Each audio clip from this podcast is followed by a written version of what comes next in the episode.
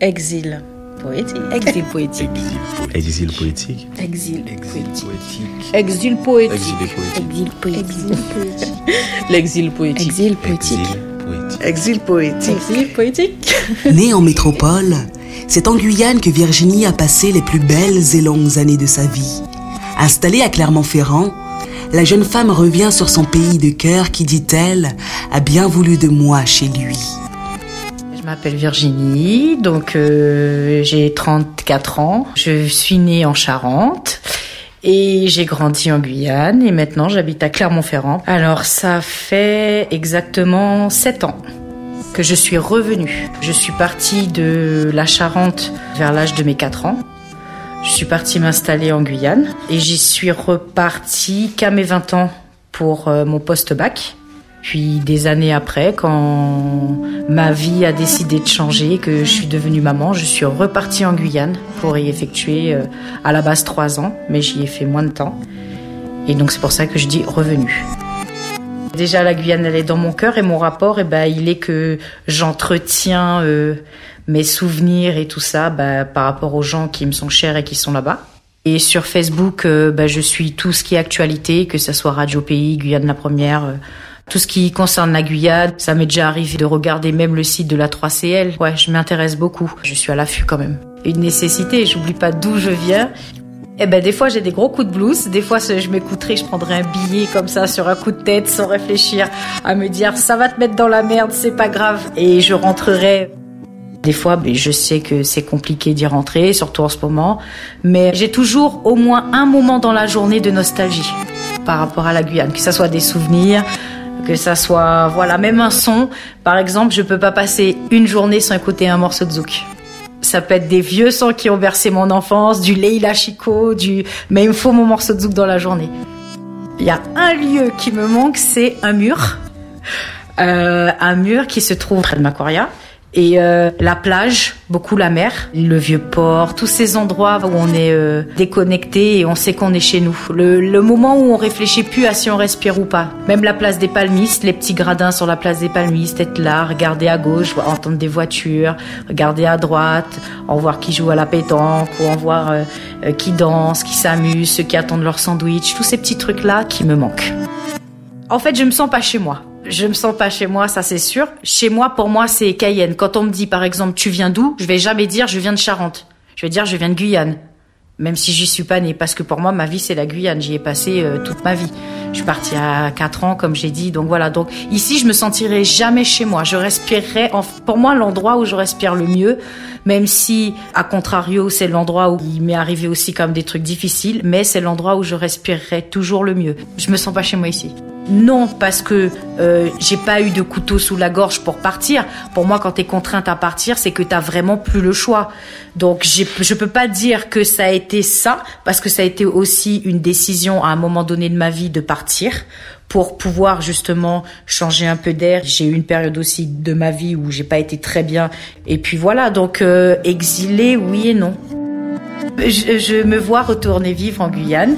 Euh, et d'ailleurs, je le dis souvent à, à, Laurent, je dis souvent, quand, je, quand on sera à la retraite, ben, je ne me vois pas finir ma vie ici. Je me vois finir ma vie ou en Guyane ou euh, même en, comme lui, il est de la Martinique, faire des allers-retours. Mais non, vivre, euh, je me vois pas finir ma vie ici. Et oui, je me vois retourner vivre en Guyane.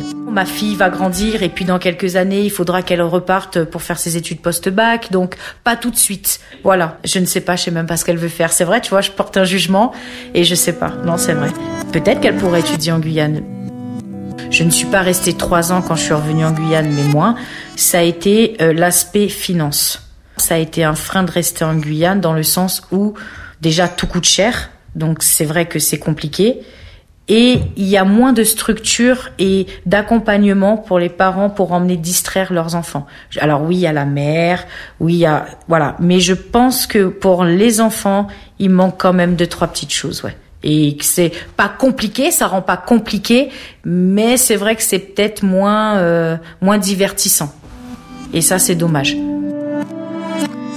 Je vis la Guyane, et ben à travers tout ce que je vois, je me sens là-bas quand je suis, que je sais ce qui se passe et je me sens investi. Par exemple, même la dernière fois, enfin la dernière fois ça date, mais les derniers mouvements euh, importants qu'il y a eu là-bas, ça me touchait, ça me voilà. Mes liens avec la Guyane, là, pour le moment, c'est c'est plus via les gens qui y sont et et qui me font quand, quand je passe des coups de fil et que j'entends les bruits de fond, voilà comment je le vis, les bruits des animaux, les, les petits bruits de la pluie. Ah oui, je suis oui, je suis nostalgique de, des bruits, de tout ça, ouais, et des moments. Pour moi, il n'y a pas meilleur dodo par exemple qu'un dodo sous la pluie avec un ventilateur à fond.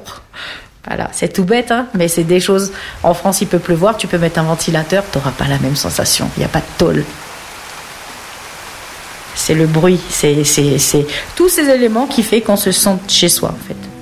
Ces petits détails que je retrouverai jamais ici. Il n'y a pas un endroit où je me suis sentie par exemple aussi sereine que là-bas. Euh, bami, nasi, rôti. En ce qui concerne les plats, après, on essaye quand même euh, de toujours un peu cuisiner. Euh, hein, on fait souvent des colombos. Voilà, j'ai un ami, souvent sa mère vient pour avril. J'ai toujours mon bouillon d'awara. Après, ça sera jamais cuisiné de la même façon que c'est cuisiné là-bas parce qu'il y aura pas les mêmes, forcément les mêmes épices ici en France, enfin en métropole. Moi, je pense qu'il faut être là où on se sent bien. Donc, s'il y en a qui font le choix de pas revenir, c'est que finalement, ils se sont pas sentis bien de là où ils venaient ou là où ils ont vécu des choses. Oui, je peux comprendre. Je suis pas dans le jugement de ça. Dans dix ans, j'aimerais que la Guyane soit un peu plus avancée quand même sur certaines choses basiques. Par exemple, tout ce qui est euh, pris sur euh, prix accessible pour tous, pour tout ce qui est téléphone, ordinateur, rien que ça. Euh, je vois les prix ou même les abonnements, les forfaits. C'est, je trouve que voilà. Moi, quand j'y étais, on était à 67% de plus qu'en métropole sur les prix. Je sais pas où ça en est actuellement, mais voilà, je sais que des fois il y a des photos qui circulent sur Facebook justement sur la Guyane, la Martinique, la Guadeloupe, sur euh, les prix comparatifs aux produits métropole. Et j'aimerais bien que ouais, dans dix ans voilà ça aussi c'est échangé que les gens puissent avoir accès aux mêmes choses que nous en métropole et que on soit aussi considéré un peu plus au niveau de ben, de la métropole parce qu'on n'est pas je trouve qu'on parle pas forcément toujours en bien de de la Guyane, c'est toujours le même style de reportage, c'est toujours les mêmes clichés, c'est toujours les mêmes caricatures. Et j'aimerais bien que, voilà, dans dix ans, les gens aient une image de la Guyane un peu comme celle des Antilles. Pas à se dire, ah ouais, la Guyane, c'est la mer Marron, c'est là où il y a, ouais, il y a pas trop de réseau, ouais, c'est la fusée. Ben, en 2021, j'entends toujours ce genre de choses. Ouais, je le vis comme une injustice. Quand je regarde un reportage et que je vois que ben, c'est toujours la même chose, les gens qui viennent accoucher pour avoir les papiers, et la mer marron, ou bien la fusée, ou bien le trafic de drogue, les mules, je trouve que c'est vraiment restreindre la Guyane à juste la Guyane et son trafic. Et des fois on me dit ah oui c'est vrai c'est ah ouais j'imaginais pas ça comme ça ah d'accord ah mais ouais mais les routes sont quand même euh, ah non mais c'est quand même structuré donc je me dis oui euh, c'est que l'image. Et puis même les reportages de façon qu'on monte, c'est toujours des, vieux trucs qui datent. Il euh, y a rien de récent. Et vu qu'on reste sur les mêmes sujets, de façon, c'est toujours la même chose. Donc ouais, des fois, je le vis un peu comme une injustice. Ça sera pas dans le patrimoine, c'est sûr. Par contre, euh, je chante mal, hein, c'est vraiment. Mais c'est un son qui me rappelle la Guyane, c'est Tioke. Et c'est What One by One, Garanka.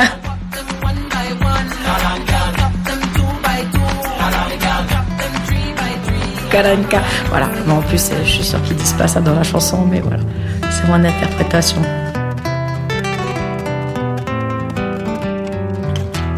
Euh, exil, c'est un mot fort. C'est un mot fort, Je trouve que exil, c'est fort. Le mot exil, il est quand même fort. C'est pas forcément un exil, je reviens Oui, euh, non. C'est un exil volontaire. Je me suis exilé. Très compliqué. Non, je, sincèrement, j'ai opté pour euh, mieux vivre. Je suis venue en France, c'est pas pour rester toute ma vie. Je suis partie. Franchement, oui. En fait, t'es vite éloigné du monde. Pas ce je voulais vraiment sortir de ce cadre? Pourquoi exil poétique? Euh, Je resterai un exilé jusqu'à la fin de mes jours. Hein.